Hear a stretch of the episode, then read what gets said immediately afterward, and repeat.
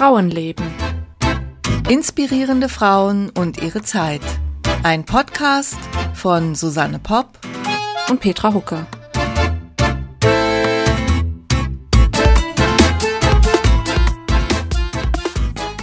Hallo. Warum sage ich eigentlich immer Halli, hallo? Ich weiß auch nicht. Ein einfaches, ein einfaches Hallo reicht halt nicht, wenn du mich siehst. Wahrscheinlich. Da, da muss ein Hallo. ja, guten Morgen, Petra. Hallo. Ähm, schön, schön, dich zu sehen. Und ich ja. habe, du hast mir ja vorhin schon gesagt, du hast heute auch was, was, äh, ähm, was Schönes gesehen, nämlich das Cover von deinem Buch, was demnächst erscheint. Ja, das Cover ist ja schon eine Weile raus, aber jetzt hat der Verlag auch den gesamten Umschlag gestaltet und den habe ich heute Morgen zugeschickt bekommen und muss sagen, ich finde ihn sehr schön. Ich habe jetzt ja. auch den, den, Klappentext hinten drauf gesehen. Soll ich Ach, den mal vorlesen? Ja, lass uns doch mal teilhaben. Lass also uns doch mal teilhaben an deinem Klappentext. Aber sag vorher noch mal den Titel. Vielleicht hat den jeder nicht, nicht unbedingt jeder jetzt parat. Die Architektin von New York ist der Titel. Und ähm, der Klappentext lautet wie folgt. New York, 18 65. Die frisch verheiratete Emily Warren Roebling gerät in Panik, als sie und ihr Mann mit der Fähre im vereisten East River stecken bleiben. Es wäre nicht der erste folgenschwere Fährunfall. Doch die Passagiere kommen mit dem Schrecken davon. Wie gut, dass die Stadt endlich den Bau einer Hängebrücke genehmigt hat. Emily ahnt zu diesem Zeitpunkt nicht, dass sie diejenige sein wird, die diese kolossale Aufgabe zu Ende bringen muss. Denn ihr Mann, der Chefingenieur der Brooklyn Bridge, wird schwer krank. Sie übernimmt die Führung der enormen und gefährlichen Baustelle, während sie um das Leben ihres geliebten Mannes fürchtet. Sie muss ihm beweisen, dass sie an ihren gemeinsamen Traum glaubt und der Welt zeigen, dass eine Frau ein Weltwunder schaffen kann. Ach, das, das finde ich wunderbar. Sehr schön. Sehr schön. Ja. Klingt auch sehr spannend. Also, äh, ja, hätte ich, jetzt sofort Lust, hätte ich jetzt sofort Lust zu lesen. Jetzt verrate ich was. Ich habe es schon gelesen. ja, und alle anderen dürfen es lesen, ich glaube, ab dem 1. Juli oder 3. Juli, also Anfang Juli jedenfalls. Also ich kann es total empfehlen und äh, ja, gerade der Anfang, ähm, ich meine, jetzt darf, es, darf man ja, wenn das sogar der Klappentext spoilert, dann darf man ja spoilern, ne? wo die da stecken bleiben im Eis, fand ich schon sehr, sehr, sehr spannend. Sehr, sehr schöner Einstieg in die Geschichte. Dankeschön. Und da machen wir auch eine Sonderfolge, ne, haben wir gesagt. Ja, genau, machen wir irgendwie äh, wahrscheinlich kurz nachdem es raus ist, irgendwie im Juli. Dann erzähle ich euch auch was. Da bin ich mal gespannt, wie ich das hinkriege, nicht zu viel zu spoilern. Aber das war ja bei deiner Madame Clicquot auch schon etwas äh, schwierig. Ja, das, ja, bei der Madame Clicquot haben wir das auch gemacht. Da haben wir dann halt einfach relativ viel so allgemein über Champagner geredet. Wir können ja allgemein über Brückenbau reden. Muss ich mich doch ein bisschen einlesen. Über Brückenbau und Häng Hängebrücken und äh, ja. Katinoiden. Ach, oh, oh, ja, zum Beispiel, wie man das alles berechnet und so. Naja, gut, also jedenfalls, ähm, ja, es geht mit großen Schritten voran. Ja. Und mit meinem äh, zweiten Roman bin ich gerade einmal durch. Also so die Rohfassung, die natürlich noch viel, viel Überarbeitung braucht, aber das war auch äh, sehr erfolgreich letzte Woche. Ja, ja sehr schön. Deswegen geht's jetzt los hier mit dir. Ja, genau. Also heute äh, im Podcast äh, eine weitere tolle Frau. Äh, heute reden wir über Hedi Lama.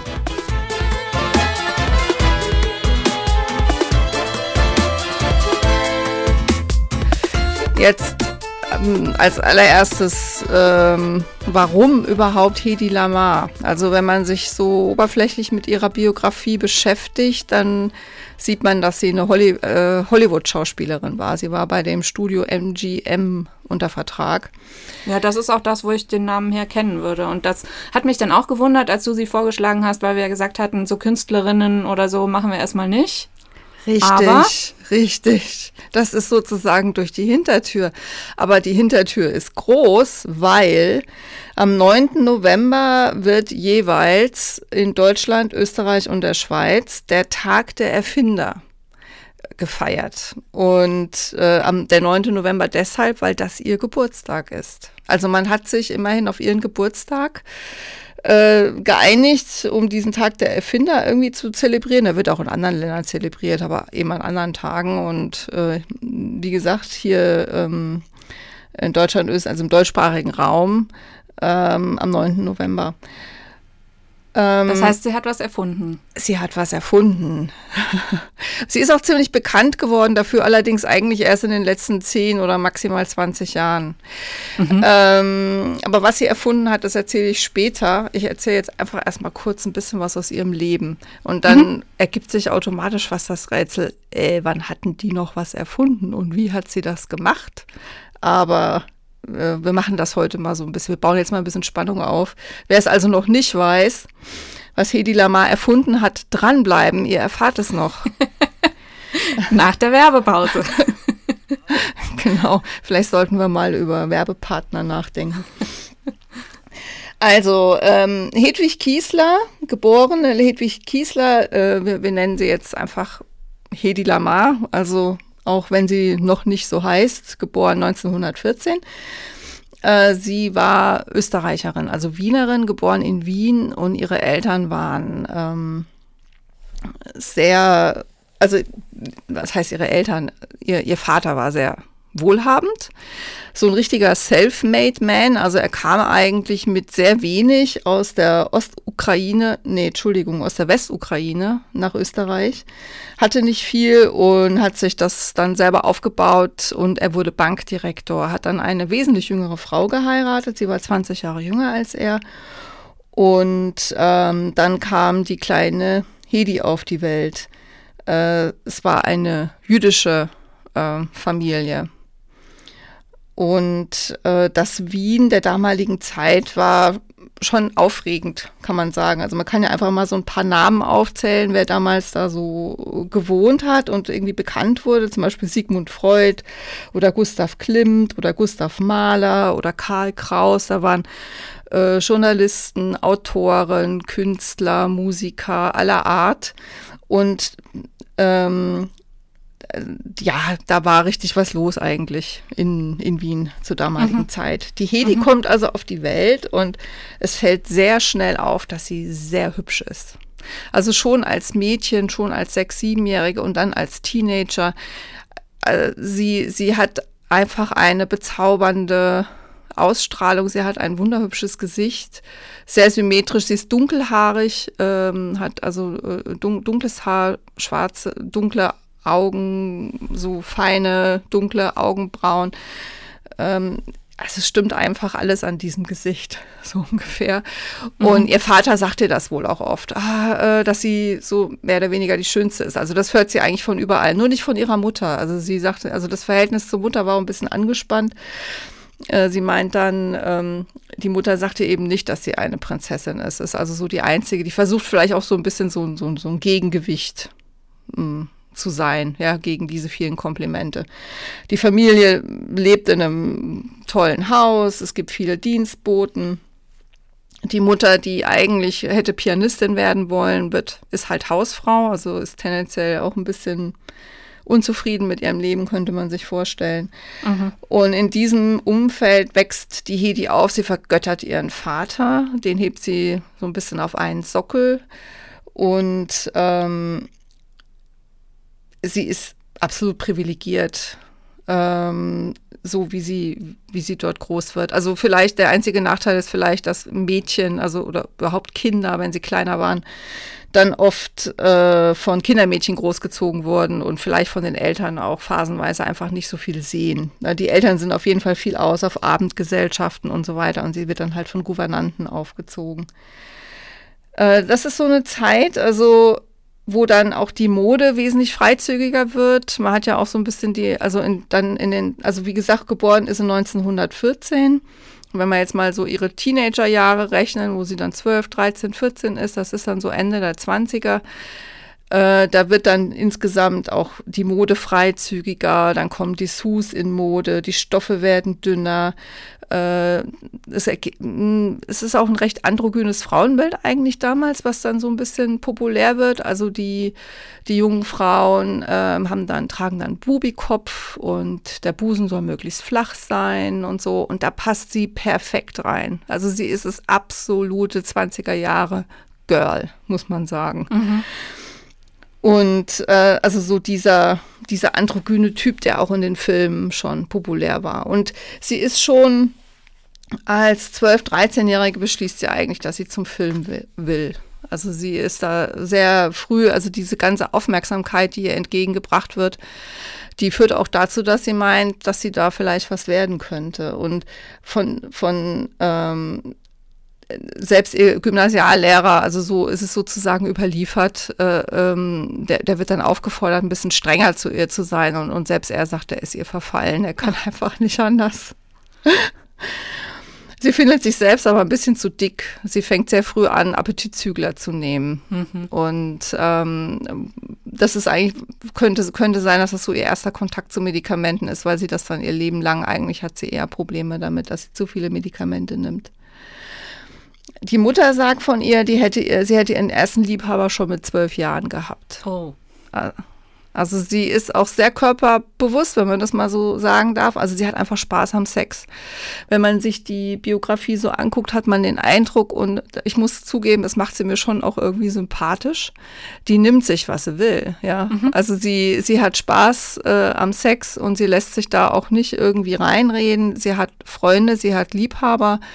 Also, ja, wenn man will, wenn man, man kann einerseits sagen, vielleicht ist sie ein bisschen, wie man heute sagen würde, eine Bitch. Also sie nutzt auch aus, aber sie lässt sich halt vielleicht in dieser Phase zumindest noch nicht so ausnutzen. Mhm. Ja, sie nimmt sich, sie nimmt sich, was sie will.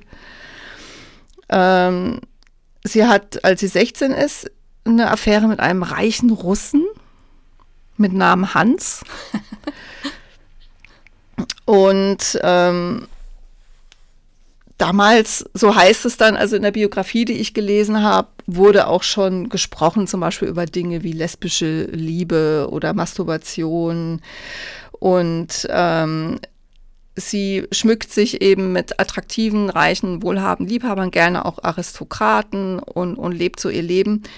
Macht die Schule übrigens nicht fertig. Also sie hat keinen wirklichen Schulabschluss. Sie ist auf dem Gymnasium, aber sie macht den Abschluss nicht.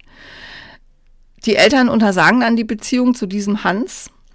Und eine Weile später kriegt sie einen Antrag von einem Reichen, also natürlich immer reich, ja, also Geld ist ihr schon wichtig, äh, einem Adligen. Und mit 16 oder 17 lässt sie auch eine Abtreibung durchführen. Also dieser äh, Kandidat äh, bekommt eine Abfuhr von ihr und schießt sich in den Kopf. Oh. Also das ist so ihr, der erste Skandal. Also Hedi Lamar ist umgeben von Skandalen. Also es fängt früh an. Und äh, ihrem Sohn gegenüber sagt sie dann später mal, mit diesem Adligen sei eigentlich nur der Sex gut gewesen, der Mann wäre Fahrt gewesen. Naja, aber es passt wirklich alles total in die 20er Jahre. So. Also es muss, eine, es muss eine Zeit gewesen sein, also so die Roaring Twenties, wobei ich auch schon gehört habe, die haben ja eigentlich gar nicht so lange gedauert. Ja, das waren vielleicht vier, fünf Jahre, wo es wirklich richtig rund ging. Davor war Krise, danach war Krise. Eigentlich haben diese 20er Jahre gar nicht so lange gedauert. Ja. Also die Hedi bricht, wie gesagt, die Schule ab. Sie hat da keine Lust mehr drauf, auf dieses konventionelle Zeug. Sie will Schauspielerin werden. Wie kommt sie, sie denn eigentlich auf die Idee? Also geht sie irgendwie viel ins Kino oder Theater oder so?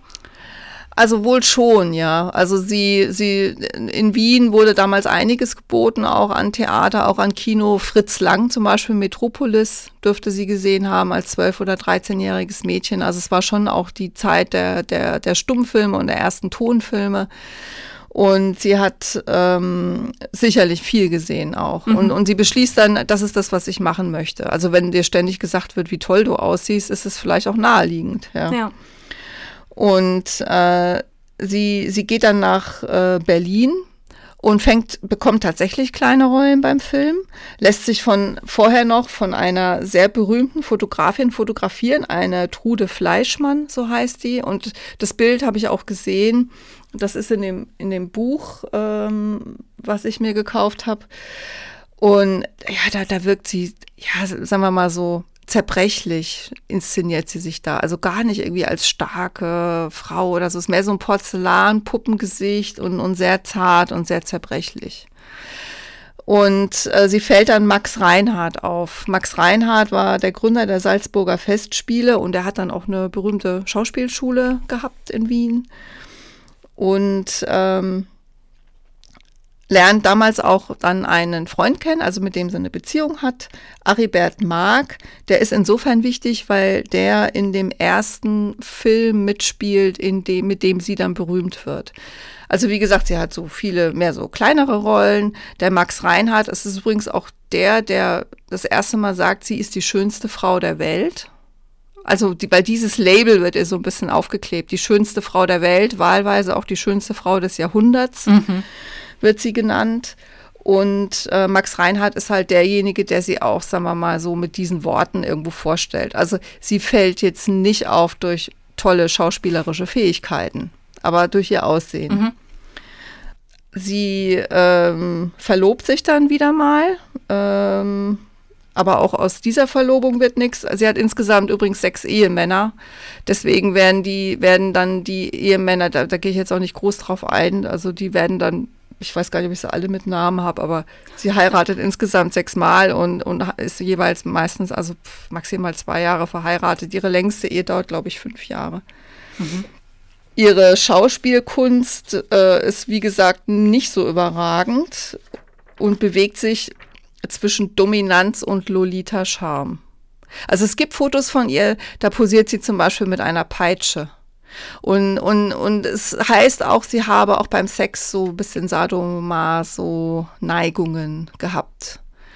Und das konnte sie wohl auch am besten spielen. Also so ein bisschen so, so von oben herab, so die Dominante und im nächsten Moment sich dem Mann irgendwie an den Hals äh, werfen und um Verzeihung bitten es war vielleicht auch ein Frauenbild, was damals den Vorstellungen der Männer entsprach. Also das konnte sie wohl ganz gut, aber mehr konnte sie wohl auch nicht. Ähm, dann ist sie mit 18 Jahren, glaube ich, spielt sie in dem Film Ekstase. Das ist also der Film, mit dem sie dann eigentlich berühmt wird, weil das, sie spielt den ersten Orgasmus der Filmgeschichte, der nicht in einem Porno ist. Also es gab wohl Pornografie, also pornografische Filme auch damals schon. Aber äh, so in dem normalen Kinofilm hat man sowas nicht gesehen. Und, und das ist wohl so eine, man würde das vielleicht heute Arthouse-Film nennen. Also der Regisseur hat danach nicht mehr viel zustande gebracht. Das ist so wohl so mit sein bester Film. Und es, ich habe auch gelesen, es sei eigentlich auch ihr bester Film. Ähm, und der Filmpartner war eben ihr, ihr, ihr Freund, den sie zur damaligen Zeit hatte, dieser Aribert Mark. Und ähm, ich habe reingeguckt, also man findet auf YouTube Ausschnitte davon. Ja, man kann das heute praktisch fast nicht mehr angucken. Auch die, die, die, die Erotik ist also schwer zu begreifen. Man sieht nicht wirklich viel. Ich glaube, man sieht wohl im Moment vom Orgasmus, ich glaube, soweit bin ich gar nicht gekommen. sieht man ihr Gesicht und irgendwie eine Hand, die so runterfällt. Also da muss schon auch viel im Kopf des Betrachters stattfinden. Also so, so ist es jetzt nicht, dass das sich alles so unmittelbar erschließt. Mhm. Aber er ist ein absoluter Skandal, dieser Film. Also wie gesagt, das ist so ein bisschen mehr so Arthouse-Film. Um Geld zu sparen, drehen sie irgendwie in den Wäldern rund um Prag. Also das spielt viel im Freien. Also sie rennt da irgendwie nackig durch den Wald und so. Also ist alles ganz düster und so. Aber es war halt ein riesiger Skandal, weil es war eine Ehebruchgeschichte. Also das heißt, diese Affäre mit dem Orgasmus, also das, die, dieses, diese Beziehung mit dem Orgasmus ist eine Affäre. Und sie ist, die Frau ist in Wirklichkeit verheiratet. Äh, weiß nicht, was der größere Skandal ist. Also, dass es Ehebruch ist oder dass es ein Orgasmus ist weil um, um dann ähm, dem Publikum gerecht zu werden, das fand ich wirklich amüsant, gibt es verschiedene Variationen von dem Film. Also es gibt eine Variation, da ist die Eva, so heißt die äh, Darstell also die, die Roll Filmrolle, da ist die Eva schon geschieden, deswegen ist es ja nicht so schlimm. Dann gibt es eine Variante, da wird die Eva am Ende eine glückliche Mutter. Und es gibt eine Variante, da begeht der Ehemann, also der Betrogene, während der Liebesszene Selbstmord. ich, ich meine, bei diesen verschiedenen Variationen kann man sich ja vorstellen, wie, wie das damals aufgenommen wurde, ja. Also je nachdem auch in welchem Land das gezeigt wurde oder so, ne? Also. Oh, und dann hast du aus Versehen den Falschen erwischt im Kino und bist mit deinen Kindern da.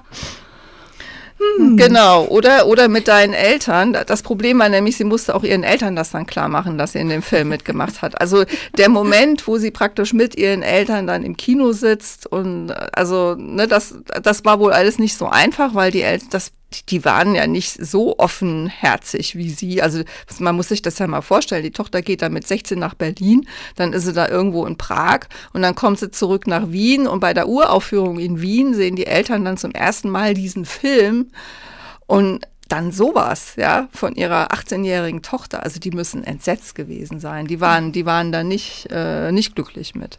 Die haben sich gegenseitig die Augen zugehalten. Ja, so ungefähr. Hat sie denn bei der, in der Version, wo sie am Schluss eine glückliche Mutter wird, ist das äh, das Kind von der Affäre oder von ihrem Ehemann?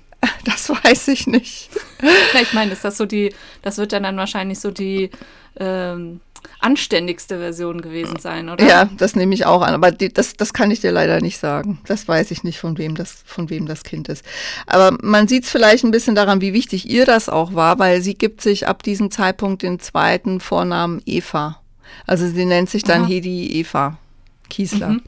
Also sie nimmt das so auf für sich erstaunlich genug, also äh, vielleicht haben den Film, obwohl es ein wirklicher Erfolg war, aber vielleicht auch mehr so Underground. Ich weiß es nicht, ob es damals schon sowas gab. Auf jeden Fall äh, gelingt es ihr tatsächlich nochmal eine wichtige Rolle zu ergattern und diesmal in Wien auf der Bühne. Und wen mhm. spielt eine schöne junge 18-jährige Frau in Wien auf der Bühne? Ich sehe deinem Gesicht an, dass, dass es dir nicht einfällt. Sissy. Oh, okay. Damit hätte ich jetzt wirklich nicht gerechnet. Kaiserin Sissi.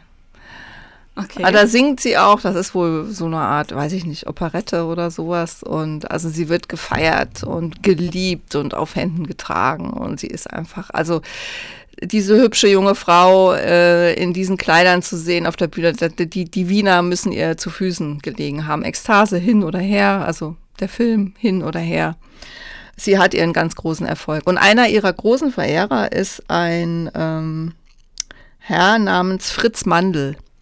Damals der mhm. drittreichste Mann Österreichs, Waffenhändler. Und damit macht er sein Geld.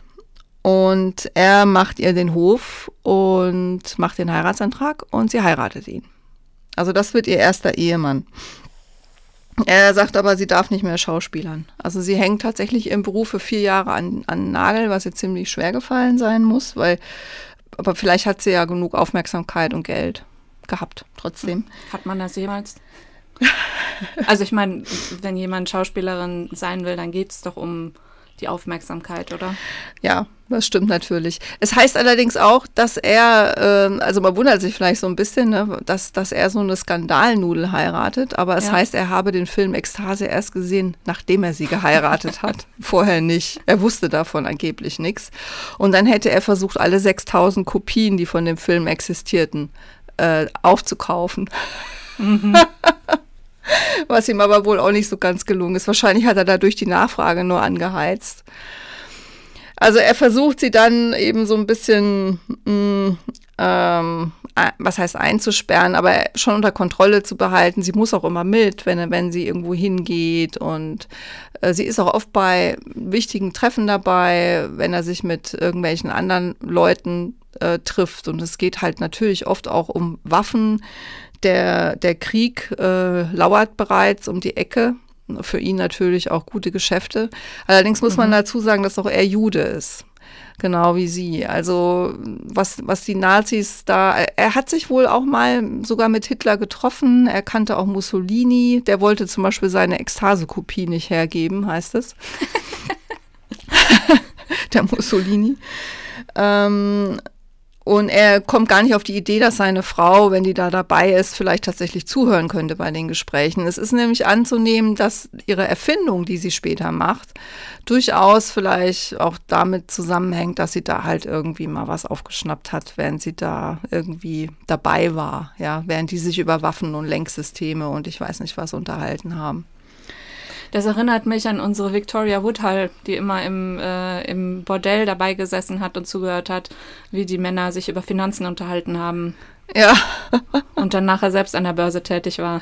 Ja, genau. Irgendwie sowas. Ähm, also sie haut ihm dann ab. Nach vier Jahren Ehe ist ihr das zu eng. Und ähm, sie haut ab, verkleidet sich als Dienstmädchen und fährt mit dem Fahrrad zum Bahnhof, heißt es in ihrer Biografie. Also sie, sie, sie schlüpft wirklich, versucht wirklich unter dem Radar durchzufliegen. Und äh, über Calais ähm, reist sie nach äh, London und trifft dort einen einflussreichen Filmmanager, der heißt äh, Louis B. Mayer. Und das ist praktisch der Boss, wenn du so willst, von MGM, also Metro Goldwyn Mayer heißen die, glaube ich, ne? Also MGM. Und die hatten damals ja, Stars unter Vertrag, wie zum Beispiel Clark Gable oder James Stewart oder Lana Turner oder Deborah Kerr oder Judy Garland oder Ava Gardner, Grace Kelly. Also das ist so, so diese, also vorher oder nachher, das sind alles MGM-Stars.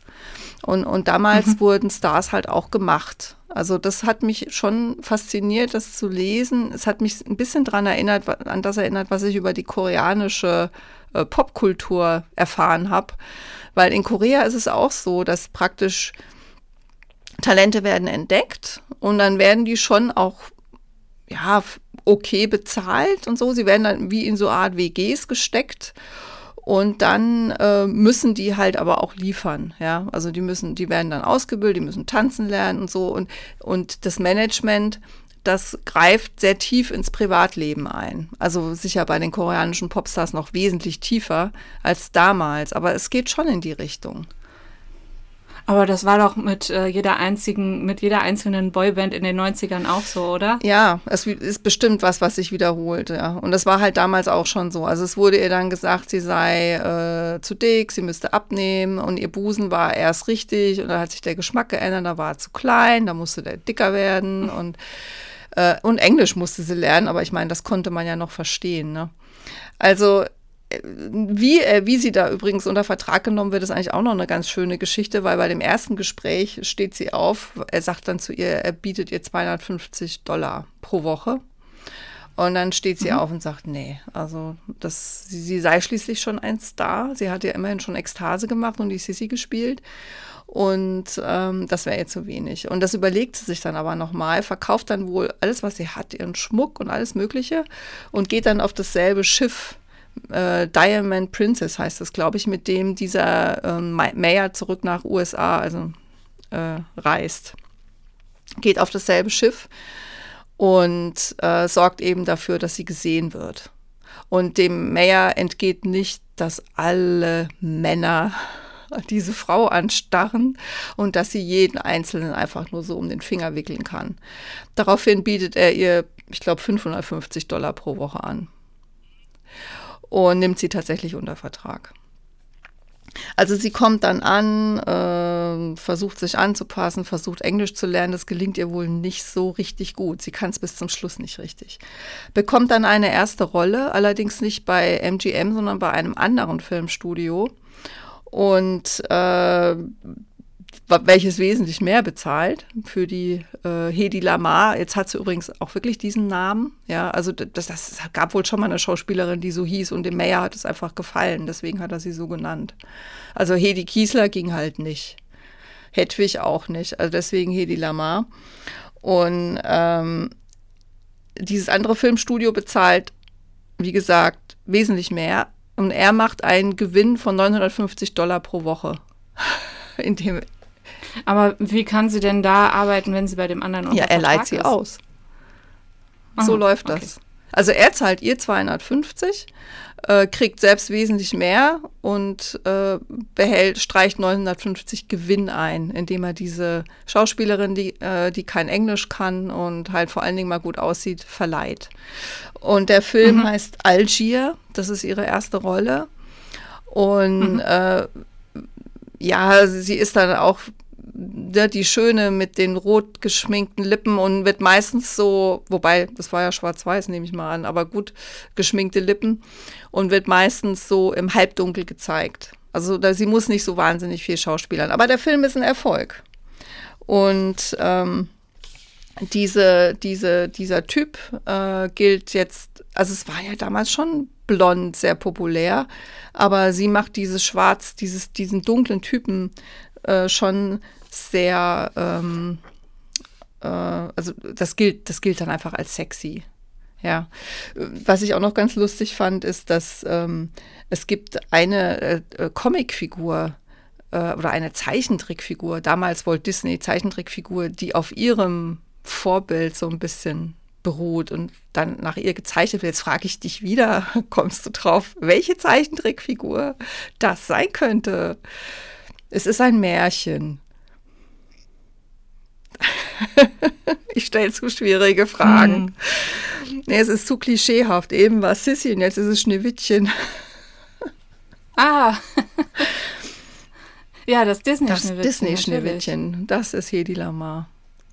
Ach, und übrigens mhm. noch ein Comic, äh, Catwoman. Damals waren die mhm. Batman-Comics kamen raus und Catwoman, der, der Zeichner hat wohl auch mal gesagt, er hätte an Hedi Lamar gedacht. Ja. Mhm. Ja, vielleicht sollten wir öfter mal Nicht-Wissenschaftlerinnen machen. Das sind doch auch schön, schöne Geschichten. aber sie hat ja eine Erfindung gemacht. Ja. Ja, ich erzähle aber noch nicht welche. Oh, nee. immer noch nicht. Also sie heiratet dann, achso, der, der, der Mandel, der Fritz Mandel, der, der wandert dann auch irgendwann aus, aus, aus Österreich nach Südamerika, weil er Jude ist, kann er ja auch nicht äh, in Österreich bleiben und macht dort ähm, weiter seine Waffengeschäfte. Sie, er lässt sich scheiden, also er willigt in die Scheidung ein. Und er kümmert sich, so heißt es aber schon auch später noch um sie. Also er ruft immer mal an und erkundigt sich, ob sie gut geht. Er macht ja auch immer noch Geldgeschenke und so, obwohl sie dann ja doch langsam aber sicher Erfolg hat und auch selber anfängt, Geld zu verdienen. Ähm, sie heiratet ein zweites Mal, lässt sich kurz darauf wieder scheiden, adoptiert zwischendurch auch noch einen kleinen Jungen. Das ist ein bisschen eine merkwürdige Geschichte, aber sie macht also eine Adoption, sagt sich aber später von dem Kind auch wieder los. Also es wirkt schon so ein bisschen wie so ein, wie wenn sich jemand einen Schoßhund anschafft oder so. Also sie wollte irgendwie ein Kind haben und dann adoptiert sie den. Der taucht dann später eigentlich in ihrem Leben auch nicht mehr groß auf und spielt da auch keine große Rolle mehr. Sie heiratet dann ein drittes Mal. Einen, also den vom zweiten Mann lässt sie scheiden, heiratet ein drittes Mal. Das ist so ein B-Movie-Star, ein Brite. Äh, John Loder heißt er. Und ähm, mit dem bleibt sie dann, glaube ich, auch vier Jahre oder so verheiratet. Und von dem hat sie dann tatsächlich zwei Kinder. Also das ist der Vater ihrer leiblichen Kinder. Die gibt es nämlich. Sie kriegt einen Sohn und eine Tochter. 1942 macht sie einen Film, der heißt White Cargo. Ist ein großer Erfolg, obwohl er wohl auch unglaublich schlecht ist. Also ich habe, ähm, man findet eine Vorschau davon äh, auf YouTube. Wenn man sich die Vorschau anguckt, dann, dann weiß man, was, was schlecht ist. Also sie spielt in dem Film, der spielt, das ist irgendwie so ein Kolonialfilm oder was, das, ich weiß nicht genau, in welchem Land das spielen soll. Auf jeden Fall spielt sie so eine Eingeborene. Also man hat sie von Kopf bis Fuß irgendwie so braun angemalt und wow. es ist unfassbar unterirdisch schlecht. Wirklich, wirklich schlecht. Und äh, das hat man wohl auch damals schon gemerkt. Also das heißt, die jungen Männer sind in diesen Film gerannt und wollten ihn alle sehen. Ähm, Tondeleo heißt diese Figur, die sie da spielt. Aber ihrer Karriere hat es wohl eher geschadet. Also sie, sie hat kein, einfach keine ernsthaften Rollen kriegen können. Ich frage mich, ob sie je eine hatte. Also es das heißt ja auch, Ekstase sei nicht ihr bester Film gewesen. Äh, 1947 wird ihr Sohn geboren. Ähm, die Tochter hatte sie da schon, das ist die ältere. Dann kommt 47 der Sohn und im selben Jahr die Scheidung. Mhm. Und jetzt hat sie noch einmal einen größeren Erfolg, das 1949, also immerhin sieben Jahre nach diesem White Cargo. Und zwar ist das Samson und Delilah. Den Film, also da findet man auch Aus, Ausschnitte von auf YouTube. Ähm, und der ist genauso oh. schlecht. Ich muss, ich muss mal was trinken. Trink mal was. Äh, ich meine, er hatte einen gewissen Einfluss, das muss man dem Film lassen. Weil ähm, es war so der erste von diesen sogenannten, ja, so Sandalenfilmen. Also danach kam dann Ben Hur äh, oder Quo Vadis. Und es geht schon immer um den Sieg des Guten über das Böse und so. Und das ist halt so ein Kostümfilm. Er hat sogar den Kostüm-Oscar gekriegt. Also wenn man sich die Kostüme in diesem Film anguckt, das sieht, das, man, man weiß wirklich nicht, wie die auf die Idee gekommen sind. Oder man kann nur denken, okay, in anderen Filmen muss es noch schlechter gewesen sein. Also man muss einfach sagen, diese Filme, und es gibt ja Filme aus dieser Zeit, die man sich heute noch gut angucken kann, aber diese Filme sind eigentlich unerträglich, mit denen sie mitgemacht hat. Also man kann es versuchen, aber, aber dieses, auch dieses Frauenbild, was da rüberkommt, das ist wirklich unterirdisch. Und auch das Männerbild. Mhm. Das ist, ist einfach, es ist einfach ganz schrecklich. Okay. Setze ich das nicht auf meine Netflix-Liste. Ich glaube kaum, dass es das auf Netflix gibt. Aber es ist schon mal schön. Also man kann jetzt, das müssen wir auch gar nicht in die Show Notes schreiben. Man kann einfach mal äh, Hedi Lamar auf YouTube googeln und gucken, was da so kommt und, und sich das eine und in das eine oder andere mal reingucken. Ja, man findet jetzt nicht allzu viel so auf YouTube, aber man findet so ein paar Sachen. Und ähm, man muss einfach sagen, wenn es damals schon Fotomodels gegeben hätte, also eine Modelkarriere, das wäre für sie wahrscheinlich perfekt gewesen. Das hatte ich auch gerade ja. schon überlegt, warum sie, wenn sie eigentlich nicht schauspielern kann, aber so wunderschön ist. Das heißt, damals gab es wirklich es noch keine, keine Models? Models. Nee, das kam erst danach. Sie war schon eine Stilikone. Also sie hat zum Beispiel, das war schon auf dem Schiff, ähm, mit dem sie in die USA äh, gefahren ist. Dieser Mayor, der ja gemerkt hat, wie die Männer alle auf sie abfahren, hat ihr dann mhm. äh, Geld gegeben, damit sie sich in der Chanel-Boutique an Bord dieses Schiffes, also ne, so ist sie nach Amerika äh, gereist, auf einem Schiff, was eine Chanel-Boutique hat. Und mhm. ähm, das war genau ihr Kleidungsstil. Also das konnte sie wahnsinnig gut tragen, weil Chanel war ja so die, die moderne Frau, also die einfach ein bisschen beweglicher sein durfte, die auch mal Hosen tragen durfte, die Kostüme und alles. Es war, war wesentlich klarer und geradliniger geschnitten und hatte auch oft so eine sportliche Note.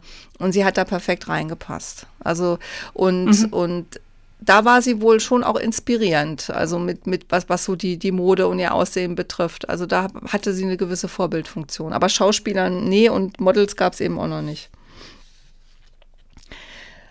Sie hat dann psychische Probleme, wohl auch wegen der Geburten. Also sie hat, sie kommt damit nicht, ähm, nicht besonders gut zurecht. Ähm, fällt also, hat ja einfach Depressionen, nimmt immer mehr Medikamente, um damit irgendwie ähm, äh, klarzukommen.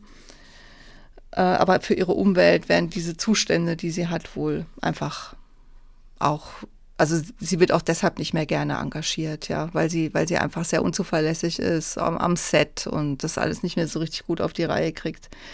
Sie heiratet dann ein viertes Mal einen Hotelbesitzer, ähm, glaubt anscheinend auch ein bisschen, sie könnte vielleicht ähm, äh, da so ein bisschen mitwirken äh, bei, bei dieser Hotelsache. Also, dass sie so, weil, weil sie merkt schon, dass sie mit ihren Filmen nicht mehr viel reißen kann.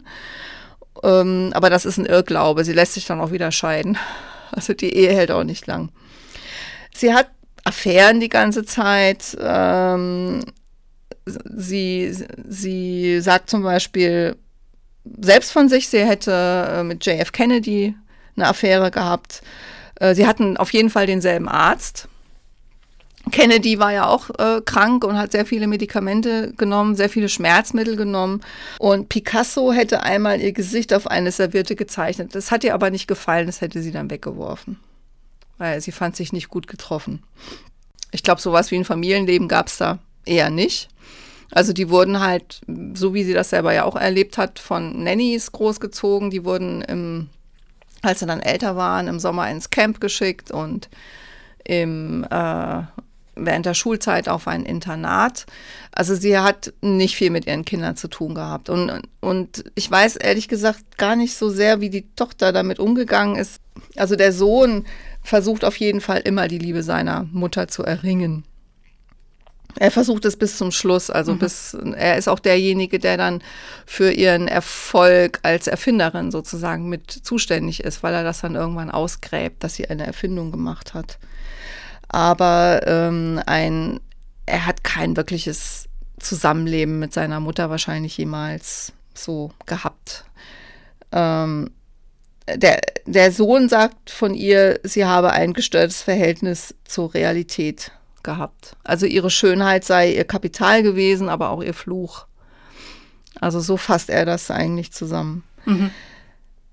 Versucht sich dann nochmal ähm, als äh, Produzentin äh, in den 50er Jahren. Also sie versucht dann selber Filme zu machen, weil sie als, wie gesagt, als Schauspielerin keinen Fuß äh, auf den Boden kriegt. Das geht aber auch schief. Also sie, sie, sie, sie kann das wohl einfach nicht. Also es ist eine Liebesgeschichte und in der spielt sie dann auch selber mit, aber ähm, sie ist auch als Produzentin einfach nicht geeignet. Also da irgendwie so die Fäden in der Hand zu halten oder so. Aber sie heiratet dann den Geldgeber. Also der, der Geld gibt für den Film, den heiratet sie. Das ist also der Ehemann, Ehemann Nummer 5, ein Ölmilliardär. Und ähm, sie wohnt dann auch sogar noch mal eine Zeit lang in Österreich, äh, dann wieder in Texas und gibt sehr viel Geld aus, wohl um dieses Haus einzurichten. Und die Kinder haben zum ersten Mal so ein bisschen was wie so ein Daddy, den mögen sie eigentlich ganz gerne. Ähm, aber die Beziehung hält ja auch nicht, die geht auch wieder auseinander und dann ist es damit eigentlich auch wieder vorbei. Sie beginnt dann eine Affäre mit ihrem Scheidungsanwalt und das ist dann der Ehemann Nummer 6. Dann hätten wir sie auch alle durch. Wunderbar. Also mit dem ist sie 19 Monate verheiratet, aber das war's dann. Also danach kommt keiner mehr. Ähm, wir sind jetzt ungefähr so Ende der 50er Jahre. Ist sie immer noch so schön? Ja, also ich meine, sie, sie nimmt wohl so viele Medikamente. Ich, also ich glaube, ich habe Bilder von ihr gesehen, da sieht sie immer noch gut aus. Aber die, diese ganzen Medikamente, die tun ihr natürlich nicht gut. Mhm. Ähm, sie spielt 1957, das kann man jetzt noch erwähnen, die Johanna von Orleans. Mhm. Und der wird tituliert als schlechtester Film aller Zeiten. Och. Also man kann über ihre Filmkarriere wirklich nicht viel Gutes sagen. Es tut mir ja auch echt ein bisschen leid, aber es ist so. Ähm, in den 60er Jahren ist dann ihre Schauspielkarriere endgültig vorbei und unseren Klatschautor schreibt halt ihre äh, Autobiografie. Äh, sie hat viel zu viel Vertrauen. Ähm, sie erzählt ihm alles Mögliche und segnet es auch nicht wirklich ab. Also sie liest es wohl nie. Und es wird dann also quasi von einem Skandal überrascht, weil äh, da halt Dinge drin stehen, von denen sie jetzt gar nicht gewollt hätte, dass sie also so in die Öffentlichkeit kommen. Ähm, das Buch ist also so eine regelrechte Sexbeichte. Und das Publikum ist begeistert. Also das verkauft sich wie nix. Da stand dann vermutlich ähm, auch das mit Kennedy drin und Picasso und so. Ja, das ist sehr gut möglich, dass, dass die Sachen da drin standen. Also sie klagt dann gegen den Autor oder gegen den Verlag. Also sie ist sowieso ein Mensch, also sie klagt sehr viel. Äh, sie ist also verbringt sehr viel Zeit vor Gericht, auch, auch wegen ihrer ganzen Scheidungen, aber auch wegen anderen Sachen. Und ähm, es kommt zu einem Prozess aber die Richter lehnen die Klage ab. Und zwar mit, dem, mit der Begründung, dass es ja sowieso nie gut um ihren Ruf gestanden habe, weswegen der Ruf jetzt auch nicht habe zerstört werden hm. können. Hm. Naja, also das Buch heißt jedenfalls Ecstasy and Me und wie, wie der Film. Und ähm, dann kommt sie eigentlich auf die Idee, auch wenn das Buch jetzt schon mal da ist äh, und Ecstasy wieder ähm, äh, im Gespräch ist, könnte ich doch eigentlich einen Duft, also ein Parfüm machen, weil das war so die Zeit, da haben die Schauspielerinnen schon angefangen, solche Dinge zu tun. Es wird aber nichts draus. Also es, ich, es aus all ihren Projekten wird eigentlich nicht viel. Hm, ganz schön traurig ähm, irgendwie. Aus, dem, aus diesem Duft wird eben auch nichts. 66 dann wird sie zum ersten Mal, glaube ich, wegen Ladendiebstahl angeklagt. Also sie ist da 52 Jahre alt und ähm, das ist auch ein Grund, weswegen sie vor Gericht ist. Das ist, glaube ich, noch vor dem Erscheinen von Ecstasy and Me. Also das ist wirklich jetzt so der, der Abstieg. Also sie wird noch mehrfach wegen Ladendiebstahl äh, festgenommen. Also das ist, sie scheint sich da so ein bisschen auch zur Kleptomanin äh, zu entwickeln, ja. Ähm, es gibt einen Film von Andy Warhol, den hat sie auch persönlich gekannt. Und da spielt eine Drag Queen mit Namen Mary Montez Hedi eine Ladendiebin. Mhm. Der Film hieß Hedi. Mhm. Also sie ist dann doch auch auf eine Art in der Popkultur angekommen. Also sie mochte wohl auch sehr gerne, also sie kannte sehr viele schwule und bisexuelle Männer und hat sich auch gerne mit denen umgeben. Also sie war so in dieser Welt, da kann man sich vielleicht auch ein bisschen vorstellen, ja, die so ein bisschen äh, ähm, abseits des Bürgerlichen sind, da hat sie sich einfach wohlgefühlt. Da hat sie auch gut reingepasst, ja. Und, und die mochten sie auch. Also sie kamen da einfach gut, gut zurecht mhm. in, in, in dieser Welt. Ja, ähm, im Alter, also sie ist 2000 mm, gestorben, also das heißt, äh, wie alt war sie da? 86, glaube ich. Hat also sogar so relativ alt geworden. Sie lebt dann in, in New York, aber ziemlich allein. Also sie hat nicht viel Kontakt, auch nicht zu ihren Kindern. Also sie hat noch ein paar Freunde. Sie hat wohl schon Geld irgendwie. Also es ist jetzt nicht so, dass sie sich gar nichts leisten könnte. Also sie leistet sich auch nach wie vor immer Dienstpersonal und so. Allerdings wird es immer schwieriger, weil sie eben unter Verfolgungswahn leidet und ähm, oft die Zugehfrau oder wer einfach nicht reinlässt. Also das heißt dann, dass ihre Wohnung völlig vermüllt und äh, ja, also sich, sich anscheinend ein bisschen so zu so einem Messi ähm, entwickelt. Mhm. Ähm, ja, und dann kommen wir jetzt zu der Zeit, wo ihre Erfindung auf einmal ausgegraben wird. Das war nämlich in den 90er Jahren. Und das ist vielleicht auch der Grund, warum dann mit so viel Verspätung irgendwie ihr Geburtstag dann doch noch als Tag der Erfinder geehrt wird und so, weil in den 90er Jahren gräbt ein Ex-Militär äh, mit Namen David B. Hughes, heißt der, der gräbt eben durch Zufall dieses Patent aus. Und das Patent ist von 1942. Mhm. Ähm, da hat sie gemacht, ich glaube, White Cargo. Also der Film, wo sie diese Eingeborene spielt. Mhm. Das war so die Zeit, wo sie ihre Erfindung gemacht hat. Ich habe es extra nicht gesagt, weil so im Nachhinein fragt man sich, ey, wann hatten die da eine Erfindung gemacht? Passt bis jetzt noch nicht so rein. Das passt nicht so richtig rein, nee. Also sie war damals, gehörte zu ihrem Freundes- oder Bekanntenkreis ein gewisser äh, George, ja, wie wird das ausgesprochen? N, N, N, also Anteil geschrieben. Wie würdest du das aussprechen? Du kannst besser Englisch als ich. A-N-T-H-E-I-L heißt der. Wie spricht man das auf Englisch? Ich habe keine Ahnung. Nennen wir einen Anteil. N, N, Anteil. Ich nenne einfach mal George Anteil. Ähm, es war ein Amerikaner, der dann zwischendurch aber auch in Europa gelebt und studiert hat. Es war ein Musiker. Und der war so in dieser Dadaisten-Szene so ein bisschen aktiv. Und er, oder Surrealisten und Dadaisten. Und er hat sehr abgefahrene Musik komponiert. Er hat unter anderem ein, ähm, ein Musikstück für zwölf Pianolas komponiert. Pianolas, das waren sowieso programmierbare Klaviere, ne, die liefen über Lochstreifen. Mhm. Hast du vielleicht auch schon mal gesehen, mhm. ne? Die spielen dann so von alleine. Und ähm, zwölf Pianolas, aber dann kamen dann auch irgendwie so Geräusche, äh, Flug, Fluglärm und so. Also es, da, da war, es war also nicht nur Musik, sondern das war eine Geräuschkulisse eigentlich. Also es war wirklich ungewöhnlich für die damalige Zeit. Damit ist er berühmt geworden. In Europa hat er das gemacht. Und als er dann in den 40er Jahren aber wieder in den USA lebt, kann er an seine früheren Erfolge, die ja auch so ein bisschen ne, auf diesen skandalmäßigen, weil das war damals dann auch ein Skandal, die Leute sind ins Konzert gegangen und haben sich die Ohren zugehalten, ja, äh, kann er nicht so richtig anknüpfen.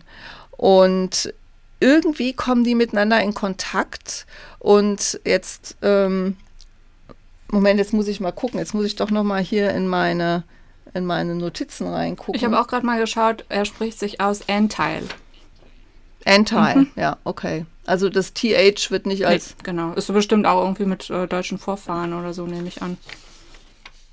Ja.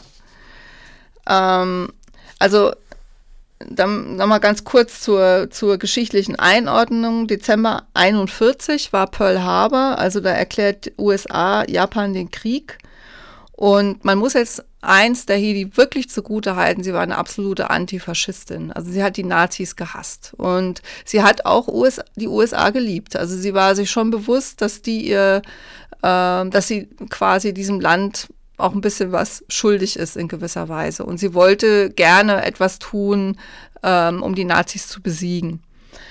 Und ähm, sie kommt dann irgendwie auf die Idee und, und man kann eigentlich jetzt nur vermuten, dass es vielleicht noch aus dieser Zeit mit diesem Waffenhändler äh, Mandel zusammenhängt, ähm, etwas zu erfinden, wo es um die ähm, Fernsteuer, also was mit der Fernsteuerung von Top Torpedos zu tun hat. Und zwar geht es um ein sogenanntes Frequenzsprungverfahren. Also es geht darum, ein Torpedo, der irgendwie auf dem Weg ist, vor feindlichen Störsignalen zu schützen, indem ständig irgendwie die Frequenz gewechselt wird und zwischen Sender und Empfänger aber gleichzeitig synchronisiert wird. Jetzt muss man allerdings dazu sagen, ich will da auch gar nicht so ins Detail gehen, also weil, weil ich es ehrlich gesagt auch nicht verstehe. Aber ähm, das Frequenzsprungverfahren an sich war nicht neu. Also das, das war sozusagen in der Luft. Das Einzige, was du vielleicht hättest patentieren können und was sie dann auch zum Patent eingereicht haben, ist die Art und Weise, wie du das bewerkstelligst, also diese Synchronisierung zwischen Sender und Empfänger. Und die Idee war eben, das über Lochstreifen zu machen, also die gleichzeitig da irgendwie abgetastet werden und dann wird das synchronisiert. Das wird damals auch, ähm, das wird dann eingereicht bei der Patentbehörde. Es bekommt auch ein Patent. Also es gibt tatsächlich ein Patent, auf dem auch ihr Name steht und der Name von diesem Georges Anteil draufsteht, der sich halt mit Lochstreifen auskannte, weil er diese Klaviere programmiert mhm. hatte. Allerdings war das auch schon wieder zehn Jahre her. Mhm. Und dann wird das auch ein bisschen aufgeblasen, also auch damals schon so ein bisschen PR-mäßig. Jetzt muss man halt dazu sagen, wenn das jetzt ein geheimes, tolles Dings, da hätte das ja, hätte da ja kein Mensch drüber geredet. Ja, das stimmt. Ja. Also, das ist, ist alles ein, ein, bisschen schwierig. Das kommt dann in die Presse, das wird zur Sensation auch ein bisschen hochstilisiert. Dann wird es im nächsten Schritt der Öffentlichkeit schon entzogen. Dann heißt es, die Erfindung sei red hot, also ne, hochwichtig und geheim. Und gleichzeitig wird aber immer wieder gesagt, ja, Hedi Lamar und wenn die sowas kann, dann könnt ihr das doch auch. Weil das war schon so, dass man versucht hat, Amerikaner dazu zu bewegen, ähm, möglichst tätig zu werden, damit, die, damit Amerika auch den Krieg gewinnt. Mhm. Und, und das wurde damals schon so ein bisschen marketingmäßig ähm, ausgeschlachtet. Mhm. Die Sache ist nämlich die, dass diese Technologie, also die Lochstreifen, selbst, also bei der Einreichung von dem Patent im Grunde genommen auch schon veraltet waren. Weil es gab schon modernere, also die Technik hatte sich schon längst weiterentwickelt. Und äh, das war ein mechanisches Verfahren. Und man konnte damit im Grunde genommen nichts anfangen. Also, und die haben auch nicht das Frequenzsprungverfahren erfunden. Die haben nur diese, dieses parallel, diese, diese, diese Lochstreifen-Geschichte in Anführungszeichen erfunden. Ähm, also im, im, Prinzip haben die versucht, mit einer mechanischen äh, Dampfmaschine elektronische Verfahren abzubilden oder ne, also es hat vorne und hinten nicht zusammengepasst. Also es konnte nicht verwendet werden im Grunde. Wurde auch nie verwendet. Jetzt ist es aber so, dann habe ich ja eben schon mal gesagt, dass in den 90er Jahren ein Hedi Lamar-Fan, nämlich dieser, dieser Ex-Militär mit Namen Hughes, der sich sehr für Funktechnologien und Übertragungstechniken äh, interessiert, der findet dieses Patent. Und er findet Hedi Lamar ganz toll. Und der macht eigentlich die Geschichte. Also der, äh, der fängt dann an, da die Werbetrommel zu rühren und er nennt sie eine äh, geniale Göttin. Jetzt muss man dazu sagen, der war nicht ganz unbekannt.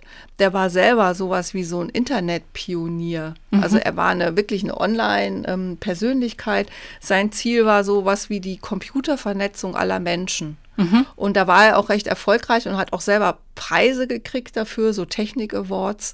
Und so und er sorgt praktisch dafür, dass sie dann, äh, da, da, lebt sie sogar noch, also sie ist ja 2000 gestorben, das war 1997, also nicht posthum, dass sie also diesen Technik-Award äh, verliehen bekommt.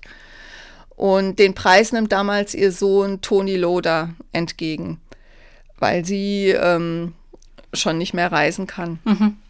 Und während dieser Rede, die er hält, äh, klingelt dann sein Handy und er telefoniert mit seiner Mutter, damit man das also auch nochmal. Also es wird alles ein bisschen so, so gedreht, als hätte sie praktisch das Handy erfunden. Sorry, aber das ist alles so eine Marketing-Kacke. Das ist unfassbar. Also darf, darf ich das jetzt hier so, wird das jetzt zensiert? Nein, du darfst alles sagen. Ich, ich weiß gar nicht so ganz, was ich sagen soll, weil das irgendwie. Das ist unfassbar. Sie ist als Schauspielerin nicht erfolgreich. Sie, sie heiratet tausende Male. Das scheint ja auch nicht so erfolgreich zu sein. Und dann hat sie sowas Tolles erfunden, was dann gar nicht toll ist.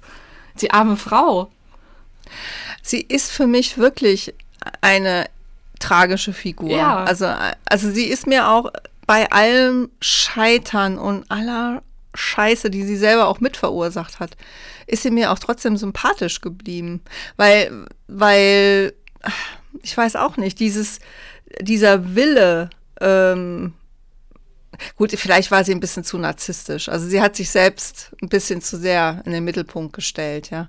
Aber ähm, dieser Wille, so leben zu wollen oder sich ausleben zu wollen, der war halt bei ihr extrem ausgeprägt. Ja, und also warum so. auch nicht?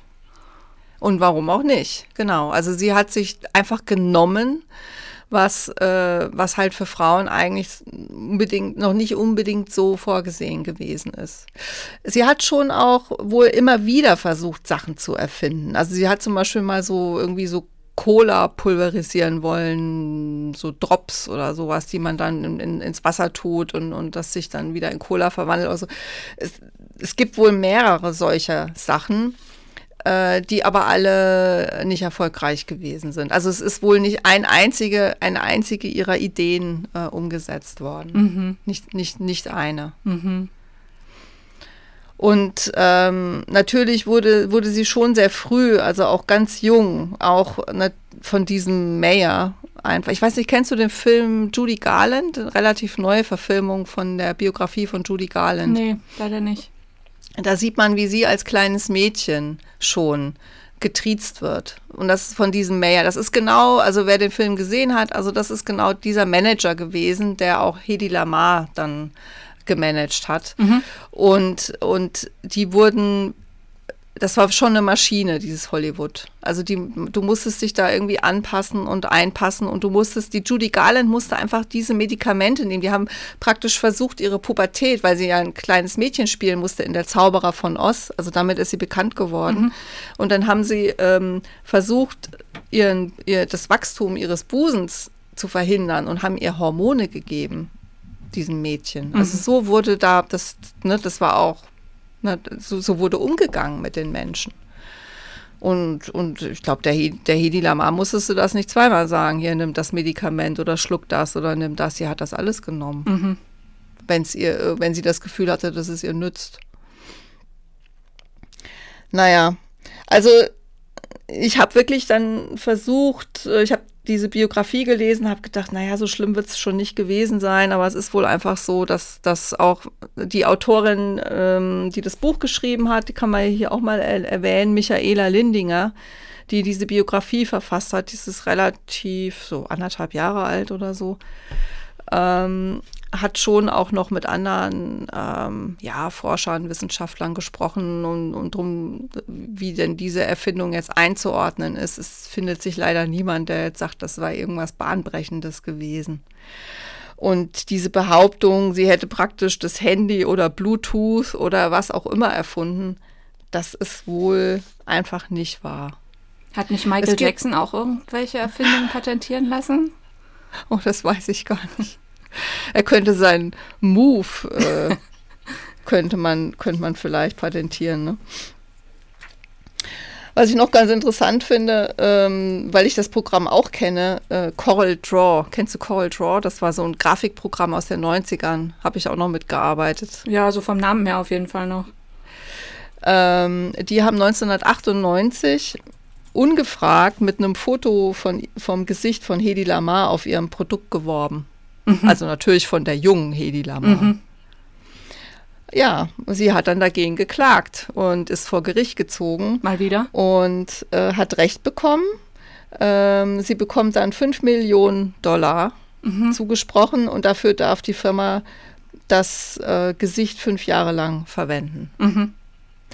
Und äh, das war ein Jahr vor ihrem Tod. Da war sie dann 83 oder so. Immerhin hat sie sich mit über 80 noch die Mühe gemacht, äh, um diesen Gerichtsprozess. Und sie hat dann ihren Kindern immerhin drei Millionen Dollar noch vererbt. Also so gesehen ähm, war sie am Ende zumindest in finanzieller Hinsicht durchaus erfolgreich. Ja. Kann man vielleicht so sagen. Sie hat dann übrigens in ihrer Autobiografie, das lässt ja auch schon tief blicken, wird das Patent nicht erwähnt. In der Autobiografie? Also das, was, in der Biografie ja. meinst du, in dieser nicht ja, genehmigten? Oder? Ja, die war ja genehmigt. Sie hat es nur nicht gelesen, okay. bevor es gedruckt wurde. Okay. Sie hat das ja, das war ja das Problem. Sie hatte ja alles genehmigt. Sie hat ja die Interviews selbst gegeben und, und natürlich war das von ihr erzählt. Das hat halt nur jemand anders aufgeschrieben. Mhm, verstehe. Und in, in diesem Buch kommt es nicht, kommt, kommt das Patent nicht vor. Mhm. Und, und, und viel später fällt ihr das dann anscheinend wieder ein dass da ja mal was war. Und ihre, ihre Tochter sagt, als sie zum ersten Mal davon hört, äh, meine Mutter ist doch total untechnisch. Die kann, kann das gar nicht erfunden haben. Und dieser, dieser Typ, der es ausgegraben hat, der erwähnt halt quasi diesen Musiker so gut wie überhaupt nicht. Mhm. Diesen George äh, Entel. Entel? Er erwähnt den überhaupt nicht mhm. groß. Ne? Dabei hat er wahrscheinlich den größeren Anteil gehabt. Also, das ist die Geschichte von der Hedi Lamar und die hat eigentlich nur deshalb Platz in diesem Podcast, weil nach, weil an ihrem Geburtstag der Tag der Erfinder gefeiert wird. Und darum hatte ich das Vergnügen, mich mit ihr zu befassen. Herzlichen und das war wirklich interessant. Mhm. Vielleicht sollten wir noch mehr so. Grab mal noch mal das aus. Das wird nicht so einfach. Welche, die dann doch noch irgendwie äh, was erfunden haben oder so oder wissenschaftlich aktiv waren. Und dann noch so viel Glamour verbreiten. ja, ich meine, die, ich freue ich freu mich schon auf das Bild äh, von der Hedi mit Mikrofon. Oh, da findet man vielleicht sogar eins. Das stimmt. Oder Kopf, Kopfhörer. Das wird mindestens so äh, glamourös wie das von ähm, Ada Lovelace. Wenn euch diese Folge gefallen hat, findet ihr unter frauenleben-podcast.de weitere Informationen und Blogartikel zu unseren inspirierenden Frauen und ihr erfahrt auch mehr darüber, wer wir so sind und was wir außer Podcasts noch machen, nämlich zum Beispiel historische Romanbiografien und andere Bücher zu schreiben. Ihr findet uns auch unter petra-hucke.de und susannepop.de.